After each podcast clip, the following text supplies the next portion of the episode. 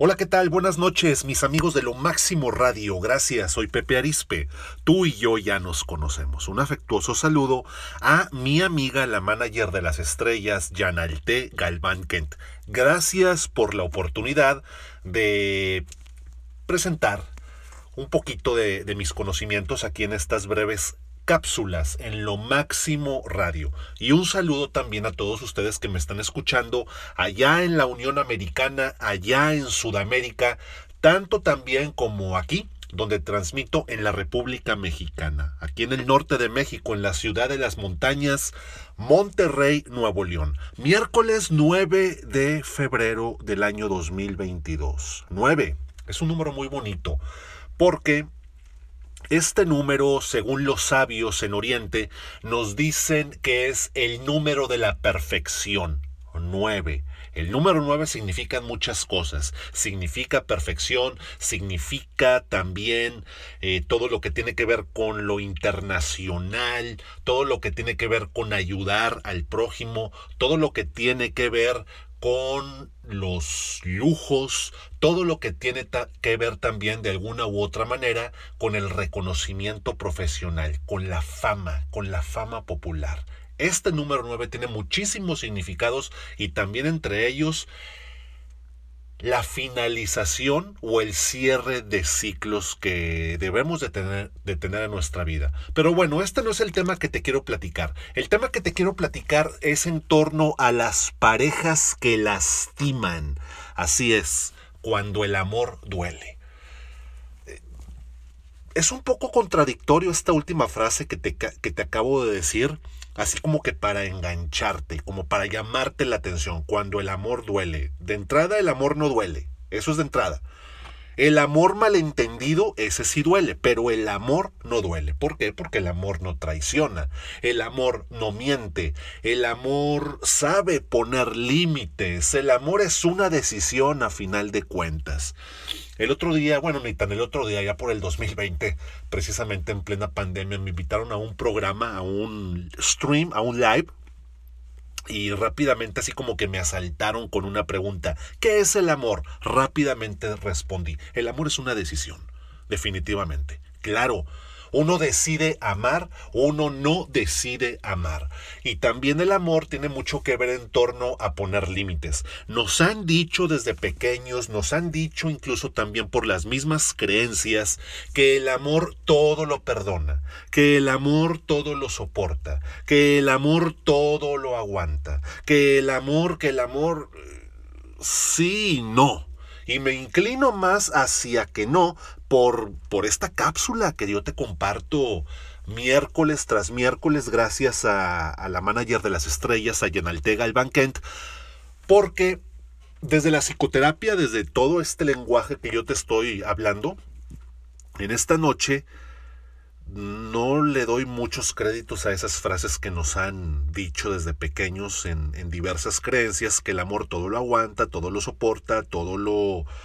todo, todo aguanta hasta, hasta morir, hasta que duela. No, no nos equivoquemos. Y no me cansaré de decir que el amor es hasta donde sea sano. Eso es prácticamente la columna vertebral de muchas de mis cápsulas que comparto, de muchos de mis en vivos, de mis streams, de mis lives que puedes encontrar en la página de Facebook Pepe Arispe Conferencista, donde cada jueves en la noche por ahí de las 20-15 horas, hora de la Ciudad de México, 19-15 horas, hora del Pacífico, 19-15 horas eh, de allá de la ciudad de Cancún, comparto temas, digamos, de desarrollo humano, de potencial humano, de, pues no tanto motivacionales, pero sí en torno a despertar la conciencia.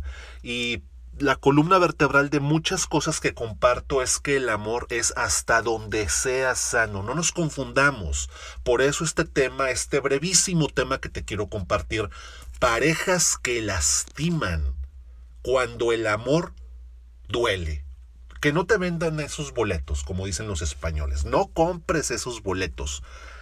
Eh, la, gente de España suele mucho decir esa frase, yo no compro esos boletos. Y, sí es cierto, o sea, no compres esas creencias, no compres esas programaciones, esos paradigmas, pero más bien creencias de decir que el amor, el amor duele. El amor no duele. Cuando una persona ama en realidad una amistad, una relación afectiva, esa persona no va a lastimar, todo lo contrario, va a querer, eh, va a querer compartir su felicidad con la otra persona, mas nunca dañarla.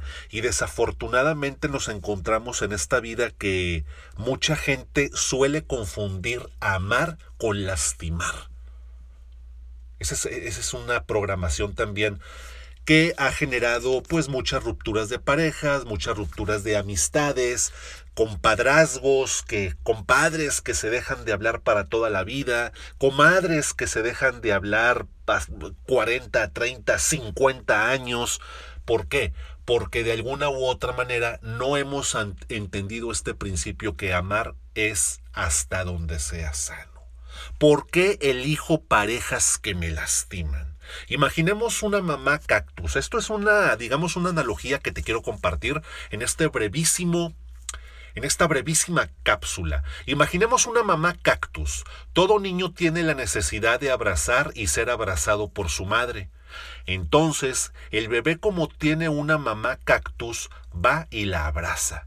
Pero ¿qué sucede cuando ese bebé abraza a esa mamá? Es decir, a esa mamá cactus. Lo lastima, es correcto. El bebé piensa, sí que me ha dolido, pero ese, pero eso es mi mamá y no puedo estar sin ella. Eso debe ser el amor. Por eso ahorita, al empezar esta breve cápsula, yo te hablé de un tema, digamos, de una definición. Ay, qué rico me estoy echando mi té de limón que me encanta. Mi té helado de limón. Hay un término en la numerología que yo ya te lo he compartido algunas veces que se le conoce como amor malentendido, que va muy de la mano con aquel libro, con aquel bestseller buenísimo que se llama Mujeres que aman demasiado. Ok, entonces el bebé piensa que eso debe de ser el amor. Un niño aprende lo que significa el amor de su madre. Y si una persona tuvo una mamá cactus, el amor desde su interpretación es sufrir. El amor debe doler, debe pinchar. El amor debe angustiar. Luego, ese niño, esa niña, transformado, transformada en adulto, en adulta, va por la vida buscando relaciones cactus, relaciones que lo lastimen, relaciones que la lastimen. Su referencia, su interpretación del amor es el dolor.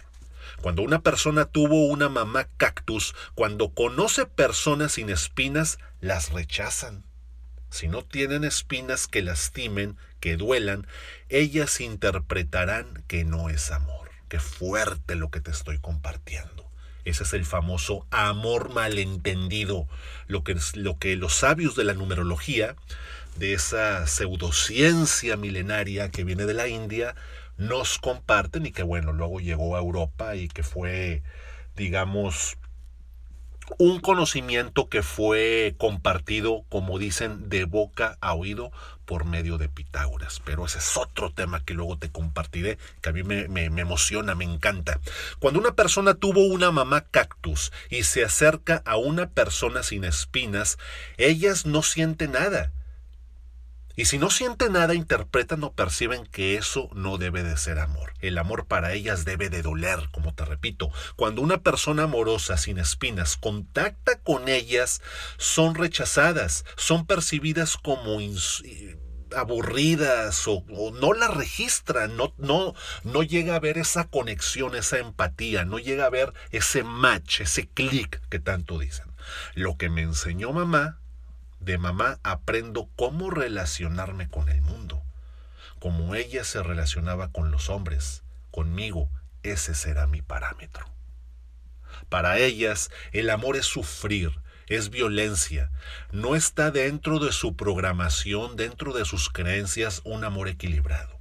Las personas que fueron criadas por madres cactus tienen el concepto de que si no duele, no es amor.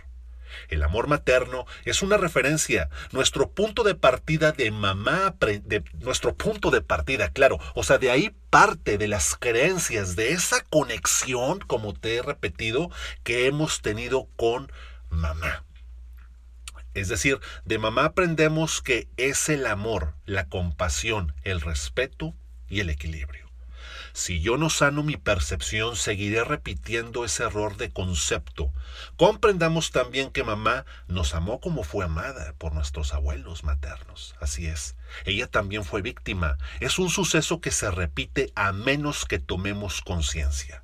No podemos dar el amor que no, que, que no nos dieron. Comprendamos que mamá también lleva una niña herida dentro de sí seamos compasivos, lo que nos enseña el budismo tibetano, seamos compasivos. Como adultos que somos, debemos de curarlo. No existen víctimas en este juego, existe no querer darme cuenta. Una persona que deja de sentirse víctima se convierte en un ser fuerte, lo que comúnmente y en el ámbito popular se le conoce como un ser empoderado, una mujer empoderada, que algunas personas no están muy de acuerdo con ese término, pero bueno, digamos que es un dicho popular ya muy de moda desde hace unos escasos 5, 8 años. Las personas empoderadas, las personas resilientes, las personas fuertes, las personas desde la psicoterapia con, con una inteligencia emocional elevada que se transforma en un ser consciente. De él se construye un mundo mejor. Mira, te quiero invitar a que visites las redes sociales donde me puedes encontrar en mi canal de Facebook, Pepe Arispe, psicoterapeuta conferencista. También me puedes encontrar en la cuenta de Instagram, Pepe-Arispe. Mi apellido Arispe es con Z. Instagram, Pepe-Arispe.